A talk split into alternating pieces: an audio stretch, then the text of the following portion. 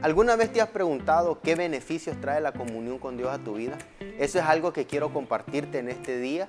Así que leeremos el libro de Hechos capítulo 2 verso 42 y dice, y perseveraban en la doctrina de los apóstoles, en la comunión unos con otros, en el partimiento del pan y en las oraciones.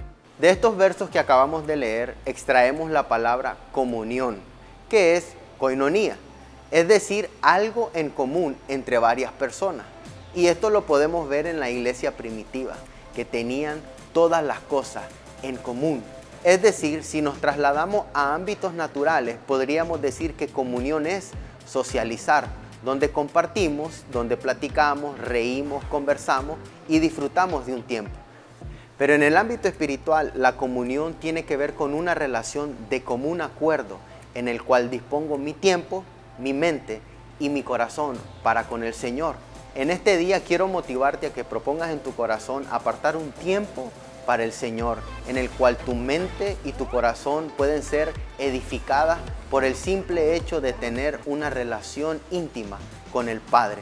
Así que esto te ayudará a tu vida diaria, al crecimiento de tu fe, para poder lograr alcanzar todo lo bueno que Dios tiene para tu vida.